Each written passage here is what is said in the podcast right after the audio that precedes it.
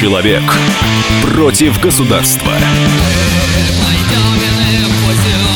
Программа «Гражданская оборона» на радио «Комсомольская правда». И микрофона политический обозреватель газеты «Комсомольская правда» Владимир Варсобин. Сегодня мы будем говорить о том, что нас всех связывает. А нас всех связывает метро, особенно э, тех, кто живет э, в крупных городах, и особенно если в Москве. И вот, как неудивительно для меня, именно вот в этом самом святом сакральном месте для любого пассажира метро и случилась, ну, вот эта история, в которой хочется разобраться. Послушаем сюжет. В Москве прошел митинг работников метрополитена, которые заявили о некомпетентности администрации и о проблемах безопасности подземки. Акция была согласована на площади Краснопресненская застава. Организовал митинг профсоюз работников ГУП «Московский метрополитен». В листовке с объявлением о митинге говорится, что это будет акция за повышение зарплаты, против сокращения рабочих мест, против отмены вредности, за введение реабилитации и выплаты компенсаций при потере здоровья, а также против самодурства начальства. В профсоюзе напоминают о недавнем недавнем пожаре на станции Новые Черемушки и о давке на Тульской, отмечая, что в этих случаях проявилась некомпетентность и безалаберность сотрудников администрации. Так, после пожара на Новых Черемушках 7 марта на три дня полностью вышла из строя система безопасности. Однако поезда проходили аварийный участок со скоростью не 35 км в час, как полагается по нормативам, а 70 км в час, утверждают организаторы митинга. Хотелось бы просто посмотреть в глаза тому ревизору, который отдал диспетчерам устный приказ вести поезда с такой скоростью вслепую, говорит председатель профсоюза Николай Гостев. В конце концов, именно мы, машинисты, ответственны за жизнь пассажиров, с которыми едем в одном поезде. Давка на Тульской случилась утром 8 февраля, когда после выходных к утру понедельника не успели закончить ремонтные работы, и один из вестибюлей станции был закрыт. Организаторы митинга напоминают, что до сих пор не восстановлена система медицинского обслуживания пассажиров и работников подземки, которая, цитирую, была разрушена предыдущим начальником московского метрополитена Иваном Бесединым. В результате проведенной недавно специальной оценки условий труда на бумаге был массово снижен класс опасности и вредности рабочих мест метрополитеновцев. Хотя в реальности ничего не изменилось, говорится в сообщении профсоюза. Также митингующие потребовали повышения заработной платы, которые не увеличивали с июня 2014 года. А еще ввести систему медицинской реабилитации и выплат компенсации при потере здоровья, приводящей к отстранению от работы. В подземке идут сокращения, вынуждающие метрополитеновцев работать за себя и за того парня. Отдел технического контроля был полностью закрыт, и его квалифицированные работники распущены. При этом передача функций технического надзора за сторонними организациями в метрополитене не налажена, говорится в сообщении на сайте профсоюза. Этой акцией мы хотим привлечь внимание начальника московского метрополитена Дмитрия Владимировича Пегова к тому, что хаоса в подземке все больше и уже назрели радикальные реформы, заявил Николай Гостев. И поэтому у нас в студии сегодня собрались заинтересованные лица, те, которые, во-первых, собирал этот митинг, это а, его представитель, э, член профсоюза работников Московского метрополитена, э, метрополитена, профсоюз ГУП метрополитена, а, машинист Василий Шеляков. Здравствуйте, Василий. Здравствуйте. И председатель профсоюзной организации. Это другая организация, скажем, более официальная, которая объединяет 38 э, тысяч человек, если не ошибаюсь. Николай Никольский. Э, вот он профсоюзник, который не согласен, я так понимаю, э, с теми требованиями, которые были озвучены недавно во время митинга. Меня, как обычного пассажира во всей истории, мне не очень важно, кто из, из вас более настоящий профсоюз. Мне больше всего интересно, действительно ли э, те ужасы, которые, о которых было рассказано во время митинга, о том, что наши э, безопасность как пассажиров не гарантируется вовсе, а становится все ниже и ниже, подземки правдивы. Э, я прошу Василия Шелякова вот и рассказать, действительно ли так, э, как мрачно, так как это слышится. Ну, знаете, да, встречаются такие вещи, что вот обращаешься, ну, общаешься с людьми с разных служб, и поступают такие информации. Метрополитена, да? Да, угу. с работников разных служб. что поступают такие информации, что людей при, при реорганизации сокращают, а, как бы сказать, два человека выполняют работу остальных. Как бы говорится, должно быть пять человек, угу. выполняет двое. А что это значит для безопасности? Ну, это, короче, это изменение как бы этого графика проведения работ. Угу. в этом выражается, как бы люди очень выкладываются, но при этом не получают тех денег, которые они хотят, выполняют свою работу из-за того человека, которого сократили. И что это для пассажира значит? Для пассажира это ухудшение обслуживания инфраструктуры метрополитена. Как бы для того, чтобы это смотреть за состоянием пути, за, за состоянием оборудования СЦБ, для этого нужно, чтобы был очень хороший контроль и надежный. А, тут указано, что а, даже в недавнем пожаре на станции Новочеремышки, там и отдавки на, а, на станции метро Тульская, это что, действительно связано с теми проблемами, которые указывают? Ну, Вы я вам скажу, что, что вот касается, согласно давки на станции Тульская, то об этом надо было думать раньше, когда закрывали станцию. Вы сами понимаете, в час пик у нас народу очень-очень много. И при закрытом одном выходе, и пользуясь одним вестибюлем, который также срезан на 50% в связи с, устройством, благоустройством, пассажиропоток не успевает выходить и входить. И поэтому надо было думать, прежде чем принимать такие реакции и ухудшать вот этим работу. То есть я правильно понимаю, что вот сейчас э, э, слева от меня сидит э, машинист, член профсоюза, профсоюза ГУП метрополитена, который, ну, вы работаете сейчас, да? Нет, сейчас я пока на больничном. На больничном, ну так, в общем-то, вы да, постоянно да. работаете.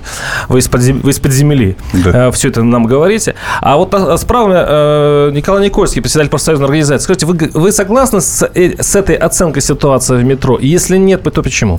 Вы знаете, вот, ну, во-первых, добрый день. Мы с вами не поздоровались, да. Ну, не 38, а 39 с половиной тысяч профсоюзов. Вот Василий говорит, что он говорил с отдельными работниками метрополитена, там-то, там-то плохо. Ну, ладно, Бог с ним говорил. Я не согласен в том, ну, возьмем хотя бы Тульскую. Ну, надо было думать. Может быть, я согласен, что надо было думать. Но, извините, организация выиграла конкурс на проведение работ. Дальше организации уходят. Да, метрополитен судится с ней, метрополитен угу. ищет, но вот здесь мы говорим о некомпетентности руководителя. Я не хочу брать и обсуждать сегодня компетентность руководителя, но мы давайте сегодня, к сожалению, к сожалению, строителей нету хороших на метрополитене. Ушли строители. Да, мы сейчас ищем новые организации, которые будут это делать, которые закончат это в срок. Мы вернемся к этой теме буквально через несколько минут после рекламы и новостей. Оставайтесь с нами. 8 800 200 ровно 9702. Звоните, высказывайте свою точку зрения. Каждую субботу с 16 до 17 часов на радиостанции «Комсомольская правда» я, Леонид Альшанский, почетный адвокат России, веду передачу «Народный адвокат» и отвечаю на ваши вопросы по проблемам административного права, ГАИ, таможенник, пограничник, гражданского права, дачной амнистии, земельных отношений, обманы страховых компаний. Обо всем этом вы услышите в наших передачах каждую субботу с 16 до 17 часов.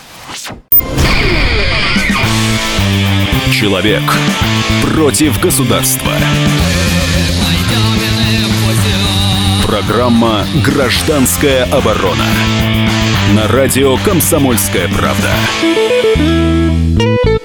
У микрофона обозреватель «Комсомольской правды» Владимир Варсобин. Мы продолжаем обсуждать, чем недовольны некоторые работники метрополитена, которые вышли на, недавно на митинг и заявили, что э, система безопасности для пассажиров э, в метрополитене неуклонно снижается, и что они недовольны заработной платой, э, отмены вредности, сокращение рабочих мест, я вот сейчас перечисляю, заведение реабилитации и так далее. А у нас, напоминаю, что у нас в студии Василий Шеляков, да, правильно? Да, да. Шеляков. А, это член профсоюза работников метрополитена, ну, если быть точным, профсоюза ГУП метрополитена, и, что самое важное, машинист, то есть человек, как раз, который вводит в метро поезда. И э, Николай Никольский, э, председатель Дорожного профсоюза железнодорожников Московского метрополитена. Вот я так точно назвал э, вашу организацию, которая э, объединяет, в отличие от предыдущего профсоюза, тысячи человек. Если не ошибаюсь, 38 тысяч у вас, да? 39 с половиной. 39. У нас, а, у вас, а у вас, Василий, сколько? У нас, у нас где-то около 500, чуть более. Понятно. Ну, весовые категории э, разные. А мне вопрос к Николаю Никольскому. Э, вот я вас прервал, к сожалению, реклама прервала вас. Скажите, все-таки чем э, ваша позиция отличается от, Васи... от позиции э, Василия Шелякова? Э, в принципе, те проблемы, которые он обозначивает, разве их не существует? Значит, вот, ну, Владимир, ну, во-первых, вы все вот говорите машинист, машинист Василий. Я уважаю машиниста, потому что я начинал на метрополитене тоже машинист. Угу. Я тоже машинист, извините, но уже извините. им не работаю сегодня. С чем я не согласен или согласен? То, что вот сегодня Василий говорит о повышении заработной платы, если я бы сегодня, извините, сказал, что я не согласен и против этого, но я тоже за повышение заработной платы. И этот вопрос постоянно находится у нас на контроле. Этот вопрос я поднимал на съезде, который вот нашего профсоюза проходил. Этот вопрос, я знаю, что председатель нашего профсоюза, Российского профсоюза Николай Никифоров направил письмо мэру города Москвы Собянину о том, чтобы рассмотрел мэр вопрос повышения индексации заработной платы. Но ведь повышение заработной платы решается не только индексацией. Ведь Василий знает, он принимал колл-договор, у нас записано, что индексировать заработную плату с учетом имеющихся средств. Угу. Поэтому в 2015 году, да, индексации не было, и мы за то, чтобы она была двумя руками, и сегодня об этом говорим. Но в 2015 году была дважды выплачена всем работникам метрополитена премия, которая, которая она как бы свела индексацию на... В итоге заработная плата выросла на метрополитене в среднем за счет этой премии на 6%. И сегодня у нас средняя зарплата на метрополитене составляет 67 тысяч, а у ведущей нашей профессии машиниста сегодня 100 тысяч – это средняя заработная 100 тысяч. 100 тысяч а, сегодня средняя заработная Я напоминаю плата. наши телефоны 8 800 200 ровно 9702 и обращаюсь отдельно к тем, кто работает в московском метрополитене и вообще а, ну, метрополитен есть во, во многих городах. Звоните, рассказывайте, действительно ли есть такие мощные проблемы, за которых можно выходить на митинги или на самом деле это все, а, ну, политика. А, Василий, вы порывались что-то ответить? Я порывался ответить, ну вот оппонент Николай Никольский да. сказал, что всем работникам в связи два раза премия выплачивалась. Ну, давайте мы подкорректируем. Не всем работникам выплачивалась. Ну, кому не выплачивалось, скажите? Мне. Мне лично не выплачивалось. Я знаю еще сотню, тысячи других людей, кому она не выплачивалась. Вы сами просто почитайте внимательно приказы, которые издавались. У людей не было, просто люди, да, ждали как бы эту привету премию к 80-летию метрополитена. Но люди, некоторые ее вообще не получили. Вы сами знаете почему. Как бы а почему? Ну, давайте без загадок. Ну, были у людей дисциплинарные взыскания. Ну, ну извините, ну, извините, премия, ну, да. извините, премия не ну, выплачивается но... за наличие дисциплинарного я, я взыскания. Ну, Это вот, уже вот. Нет, ну вы. А сказ... у вас у вас были, да, дисциплинарные? Были, были. За что? За что? Ну, как бы я нахожусь э, в профсоюзе работников ГУП «Московский метрополитен», который... Это такой альтернативный профсоюз. Да, да. Нас Бу- называют... Буйный. Не буйный он. Он вообще совсем не буйный. Угу. И так как наш профсоюз всегда поднимает тему проблем, которые происходят в каждом подразделении, где есть наши первичные организации, и из-за этого начальство как бы просто меня не взлюбило, и начинались привязки. Вот кто у нас даже на данном этапе это все происходит – кто вот состоял в независимом профсоюзе, как нас называют, людей просто начинали за ними слежки, постоянно каждый день по одной, две, три поездки. За день не один раз человек попадал на портянку, а это что такое? Ну, это листок, где пишут замечания, а, которые понятно. были сделаны. Но эти замечания, опять же, как было озвучено, сделаны из-за того, что человек находится в профсоюзе работников ГУП Московский метрополитен. Но это касается всего лишь несколько сотен человек, это же не касается... Нет, но вы, понимаете то, но вы понимаете то, что даже если нескольких человек это касается, это же является дискриминацией работника. Нет, но мы сегодня, вот извини, Владимир, мы ведем это дискриминация. Если мы говорим сегодня, давайте будем выплачивать премию всем, и прогульщикам, и пьяницам, и нарушителям. Ну, это раз. Второй, вот извините, вы говорили, что согласен, не согласен. Я сегодня, вот честно, не понимаю лозунга профсоюза против отмены вредности. Да, вот. Я не понимаю этого лозунга. Что да. имеет в виду сегодня отменить вредность на метрополитене. Извините, дайте вы все-таки как пассажир спрошу. А, мне больше зацепила другая фраза. А, а, ту работу, которую раньше делали два человека в метрополитене, угу. делает один человек в метрополитене. Мне как пассажиру это не безразлично, потому что получается, что мою безопасность раньше охранял три человека или два человека, а сейчас один, значит, оно упало. Я, а, вот я вопрос к Николаю Никольскому. Ну, это, э, то есть я логично, правильно э, мыслю вы, или вы знаете, ошибаюсь но, где-то? Ну, опять вот говорить, сегодня работало 10, завтра, вчера работало 10, сегодня один, есть техпроцесс. И техпроцесс, он не менялся. И никто сегодня не говорит о том, что поменять техни- техпроцесс обслуживания и осмотра оборудования и прочее, прочее. Мы сегодня говорим, на метрополитене происходит реорганизация. Да, на метрополитене происходит реорганизация. Но это право работодателя. Мы вот с Василием, как профсоюз, мы должны следить за тем, чтобы не нарушалось законодательство при проведении этой реорганизации.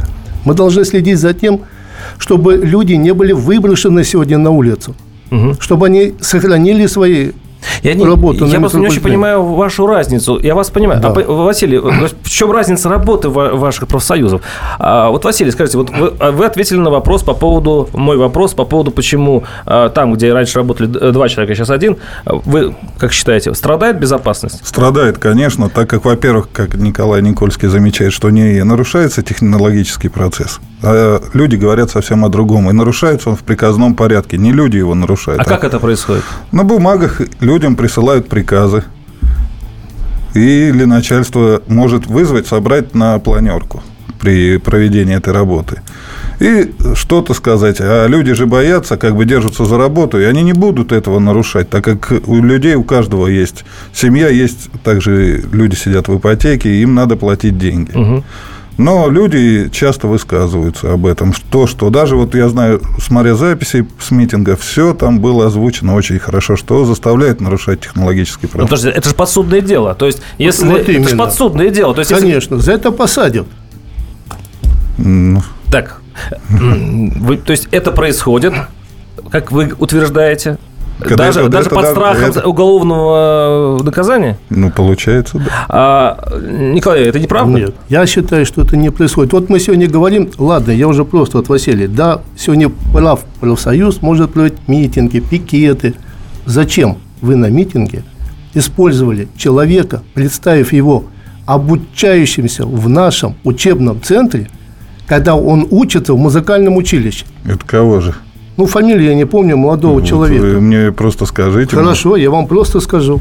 И он а. это сам сказал. Это кто? Ну, я не помню ну, его фамилию. Не, очень не понимаю, будем мы сейчас это говорите, касаться. Да, но давайте мы все-таки, давайте, Владимир, давайте мы вернемся. К нашим слушателям. Еще раз. Да? Если мы говорим, я вот вопрос, в чем, почему сегодня профсоюз против отмены вредности? Вот почему? Если мы говорим сегодня о наших ну, работников... За вредность доплачивают. А поэтому, нет, нет, нет. если за вредность не доплачивают сейчас, то, э, мне кажется, любой профсоюз начнет, начнет э, ну, не знаю, э, бить кулаками об стол и дайте наши деньги. Ну, это вроде как логично для профсоюза. Если где-то отнимают деньги, то э, главная цель профсоюза их получить обратно, нет? Нет. Главная вот цель профсоюза, вот вы правильно говорите, не деньги получения. Главная цель профсоюза – создать безопасные рабочие места – чтобы ваше рабочее место было не вредным. А, справедливый, а справедливость а оплаты? Дальше, а дальше мы говорим про оплату, угу. это льготы за вредность. Угу. А вот льготы за вредность, вот, ну, Василий ведь прекрасно знает о том, что когда мы принимали коллективный договор, принимали коллективный договор, я сегодня говорю, что наш коллективный договор, он самый в городе более социально защищает нашего работника. Ведь знаешь, пожалуйста, да это я участвовал. Участвовал. Да. Так что мы в коллективном договоре сегодня так, подписали? Мы про коллективный договор, который, кстати, действительно подписан и вами тоже, да. Василий, поговорим э, через рекламу, через перерывчик. Оставайтесь, оставайтесь с нами. Последний час уходящего дня. Каждый четверг в 23 часа по московскому времени. Откровенный разговор об отношениях между людьми. Единственное на российском радио классическое немецкое шоу. Мартина Видеман поговорит с вами о мужчинах и женщинах, праздниках и буднях, о людях с ограниченными возможностями и о тех, кому повезло, о счастье и несчастье. Предельный градус откровенности. Беседа один на один. Мартина Видеман, ваш друг и советчик. Радио «Комсомольская правда» каждый четверг в 23 часа по московскому времени. Программа «Айнс-2 Видеман». Человек против государства. Программа «Гражданская оборона» на радио «Комсомольская правда». Я вот э, читаю э, э, Владимир Варсобин, «Комсомольская правда», обозреватель. Я чуть не, усп... чуть не забыл представиться. А, вот я читаю наших слушателей. Э, Метрополитен. Это по нашему Фейсбуку. А, точнее, WhatsApp. Э, метрополитен, сумасшедший трафик, стоимость за одну поездку только повышается. Еще масса доходов при этом, а, значит, и доходов при этом расходы остались прежние, в чьих карманах оседают деньги. Почему убрали рекламу в метрополитене? Доходы от нее могли бы покрыть премии многих. А вообще, вот, очень много вопросов возникает в связи с тем, что а, действительно повышает стоимость проезда. Вроде и причем достаточно серьезно повысили, а денег все не хватает, и людей из метрополитена увольняют, реорганизуют, так называемым. А, я напомню, что у нас в студии Василий Шеляков, это а, член профсоюза ГУП метрополитена, Николай Никольский, председатель э, Дорожного профсоюза железнодорожников Московского метрополитена. Две конкурирующие профсоюзные организации, что для России пока в новинку, но такое и бывает. Разные точки зрения, потому что а, вот э, профсоюз Василия Шелякова вышел на митинг, где потребовал не только повышения зарплат, но и улучшения безопасности нас, пассажиров, что очень трогает. Неужели у метрополитена не хватает денег? Вот такой извините, тупой и э, жизненный вопрос. Денег хватает у метрополитена на все. Просто надо их расходовать целевым образом. Пускать на те нужды, которые требуются для метрополитена. Для закупки инструментов для проведения качественных работ, которые надо обеспечить работников, спецодежды, запчастей для подвижного состава, которых сейчас не, не наблюдается в большинстве депо. Даже если дошло до такого, что сваривают поводки. Это что значит? Ну, это на тележке находятся поводки, они прикрепляются к буксе, но это подвешивание как бы для уменьшения колебаний. Ну, это как называется? Амортизатор такой, да? Да, да. Ага. Если он лопнул, его заваривают и, прикры... и устанавливают на место. Даже вот до этого доходит. У нас, я сколько работал, у нас появлялись, вот приходят составы 760 серии. Из них делают доноры. Снимают с одного состава, переставляют на другой. Вот это надо исключать. Нужно обеспечивать чтобы составы работали исправно. А это нормально вообще для технической документации, для безопасности? Для безопасности то, что вот так допускается, мне кажется, вряд ли это... Даже я скажу точно, это небезопасно. А, Николай, ну так да. слышится какой-то бардак. Ну, есть бардачок все-таки ну, знаете, в метрополитене? Ведь, ведь ну, насчет бардачка, вот вы как-то есть бардачок, нет бардака. Вот мы сегодня говорим о том, что нерационально расходуются деньги. Угу. Ну, ни я, ни Василий, мы не входим круг тех, кто расходует эти деньги. Как это? Вы же профсоюз, вы должны так, добиваться, чтобы профсоюз, они... стоп, стоп, стоп, стоп. Вы извините меня. Вот вы сегодня говорите, что значит нерационально используются деньги. Опять. Вот мы говорим, нет запчастей. Вагоны, которые ежики сегодня ходят на линии, кто-то когда-то им прописал срок 50 лет. Эти вагоны сегодня и запчасти на них не выпускаются. Не делаются эти сегодня запчасти на эти вагоны – Сегодня заменяется парк вагонов на новые вагоны. Полностью заменяются эти вагоны, которые не только улучшают динамику, но и улучшают рабочее место машинистов. Мы сегодня, вот я все-таки хотел бы, вот ушел Василий, что он за вредность. Я вот хотел бы опять вернуться к этой вредности. Я вот, извини меня, почему меня вот это задевает? Потому что вот вредность ваши, машинисты из депо Варшавской, где вы работаете – ДДЕ написали мне коллективную жалобу, что когда у них прошла специальная оценка условий труда, когда им да, дали двойку, то есть это допустимые условия труда, исключает вредность, чего они встали на их защиту? Почему? Кто не встал? А благодаря кому они начали вот эти все...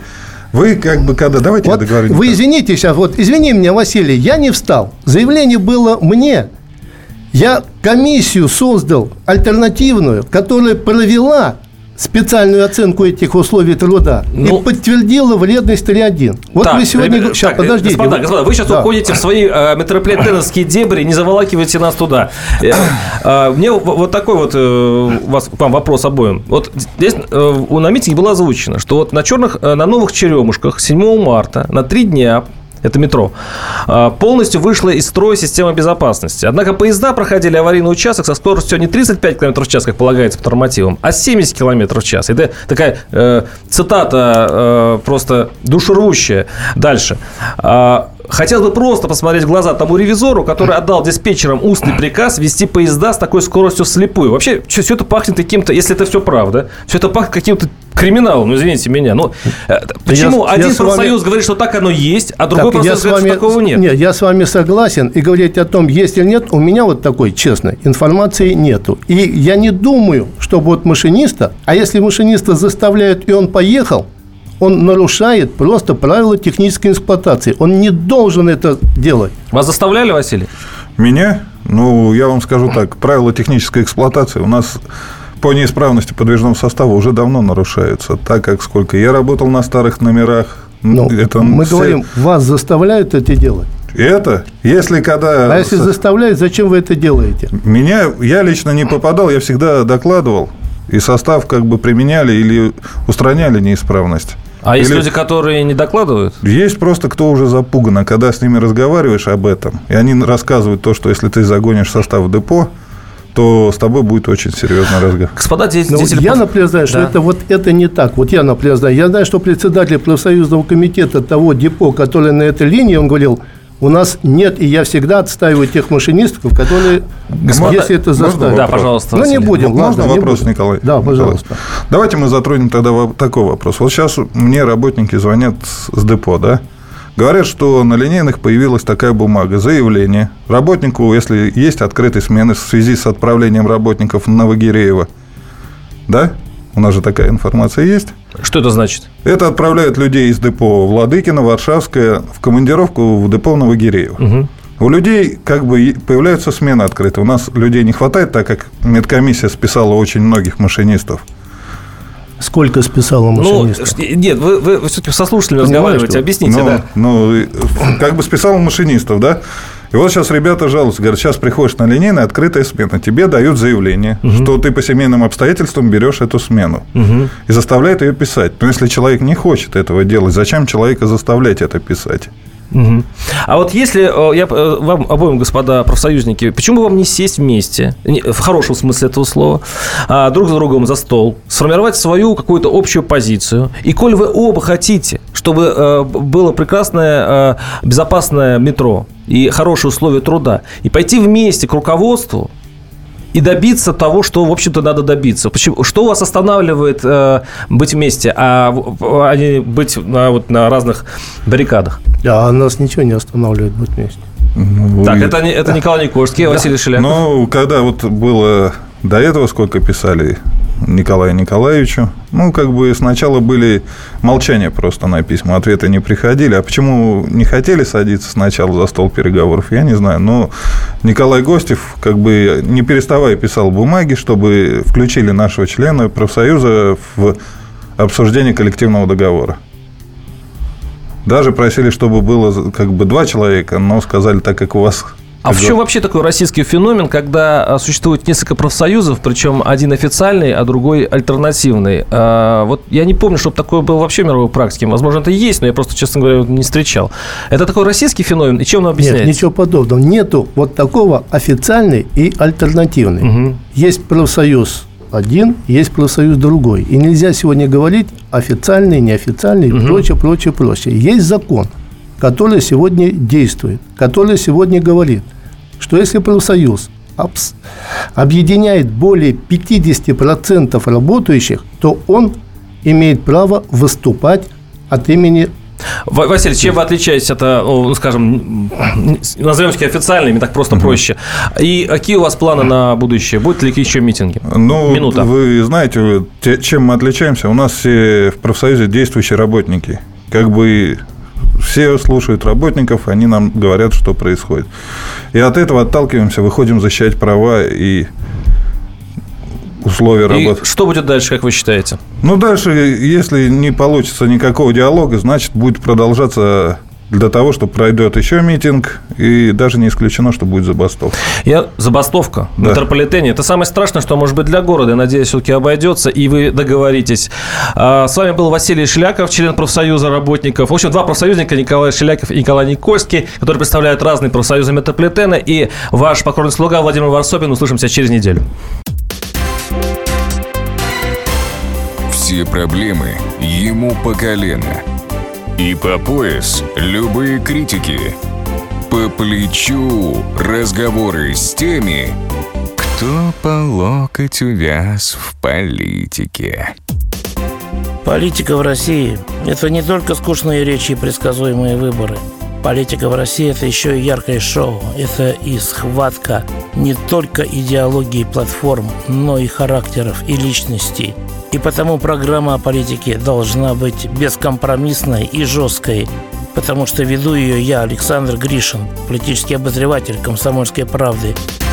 Политическое шоу «Руки по локоть» с Александром Гришиным. Слушайте каждый вторник в 16.05 по московскому времени.